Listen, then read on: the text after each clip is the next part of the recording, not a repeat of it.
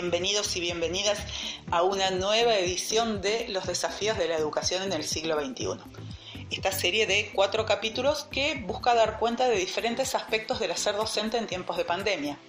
Mi nombre es Romina Massetti y en esta oportunidad nos sumergiremos en el mundo de la formación docente, el rol de la experiencia personal, la pedagogía narrativa y su relación con la virtualidad, que ha llegado abruptamente debido al COVID-19. Vamos a pensar las entrevistas de ambas docentes desde los textos de Domingo Contreras, una pedagogía narrativa para la formación del profesorado, y el de Lea Besub, la formación y el desarrollo profesional docente frente a los nuevos desafíos de la escolaridad. Los diarios de formación docente suelen ser una herramienta que utilizan las universidades y los institutos que forman a los futuros docentes. Estos diarios permiten dar cuenta de las experiencias propias y de las de otros, de historias, de pensamientos, representaciones e ideas que se han ido produciendo en nuestras vidas y que nos preparan para el futuro. Porque en definitiva la experiencia es eso, extraer el pleno sentido de la misma y de esta manera prepararnos para el futuro, según lo que dice Domingo Contreras. La gran mayoría de las experiencias educativas se desarrollan dentro de la escuela, de la universidad o un, instituto, es decir, en un espacio físico concreto y con unos horarios determinados. Sin embargo, la virtualidad rompió con toda esta estructura y dio paso a nuevas experiencias que permiten abrir nuevas preguntas, nuevos sentidos, nuevas posibilidades. Permiten pensar cuestiones centrales de la educación y la enseñanza como relación educativa, la vida compartida en un grupo, las vidas singulares en este caso nos permiten pensar la formación docente dentro del marco de la virtualidad y de las nuevas tecnologías.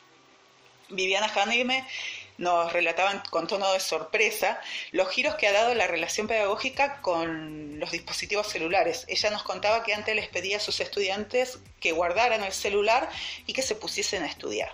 Dejar la pantalla de lado, decía ella. Ahora, bueno, esa pantalla es condición necesaria para que pueda dictar sus clases virtuales o para comunicarse tanto con sus estudiantes como con los padres, como con sus propios pares, con sus compañeros. Otro de los aspectos que también se vio modificado rotundamente es la cuestión del tiempo.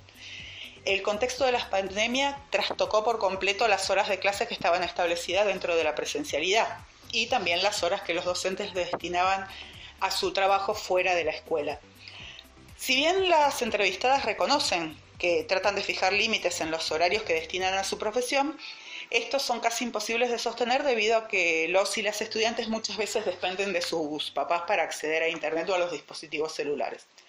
Esto hace que los y las estudiantes que tengan dudas al momento de hacer la tarea, las evacúen cuando sus padres vuelven del trabajo a sus casas, que es cuando se pueden sentar con sus hijos a hacer las tareas, por ejemplo, o cuando le pasan el celular. Esta cotidianidad que existe detrás de cada pantalla, que existió siempre en cada familia de los, estudiantes y de los propios docentes, hoy atraviesa el aula, virtual y se hace presente. Se buscan nuevas estrategias, nuevas herramientas para afrontar la enseñanza virtual, porque irrumpen elementos del contexto extraescolar, ese que no existía, no existía entre comillas, ¿no? Dentro de la escuela. Las docentes entrevistadas han tenido que modificar para no perder el sentido pedagógico de cada una de sus clases dentro de la virtualidad. Que lleven un hilo de aprendizaje y diseñar lo que se va a enseñar, no dar actividades porque sí, de, que se hacen de hacer por hacer, como dice Graciela Carrizo. Hasta ahora mencionamos la virtualidad en relación al docente con los y las estudiantes, pero ¿qué pasa con los docentes? ¿Y qué pasa con la formación de los docentes en la virtualidad? Sucede que todo esto que mencionamos hasta el momento forma parte de esta nueva experiencia, de esta nueva pedagogía narrativa que se está escribiendo mientras vos escuchas esto. A través de las historias de otros y de otras, se puede apreciar que los y las docentes se están formando para afrontar la virtualidad a través de las narrativas institucionales, sociales, políticas y culturales.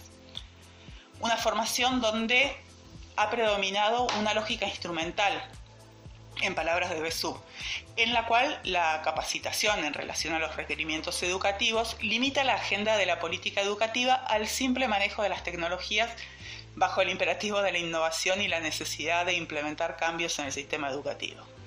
Pero esta lógica instrumental no tiene en cuenta los parámetros pedagógicos, didácticos y de infraestructura, entre tantos otros.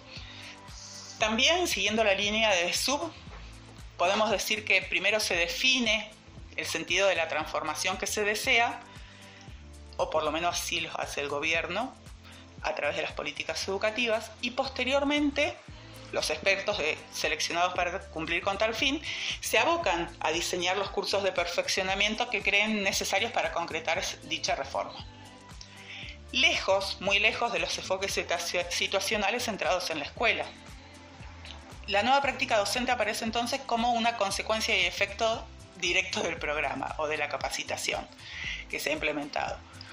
Sin embargo, sabemos que ningún programa de perfeccionamiento actúa de manera lineal y automática, sobre la práctica y que esta práctica es más difícil de modificar que la instalación de un, el dictado de un curso, de un taller, de un seminario, de una jornada de reflexión o como sea que se llame. Estas líneas de acción que propone la pandemia han llevado a que los docentes y las docentes se formen en herramientas digitales, como por ejemplo Viviana, Viviana Jaime, quien además tuvo que decidir entre aumentar la capacidad de Internet o comprar un dispositivo celular más moderno, debido a que las políticas educativas que crean los programas de capacitación y formación tampoco contemplan los recursos económicos y materiales de su planta docente, de los establecimientos educativos, ni de los y las estudiantes. Por último, me gustaría traer a colación las palabras de Besú, ya para finalizar. Los modelos y enfoques de la formación siguen basados en paradigmas epistemológicos, tradicionales,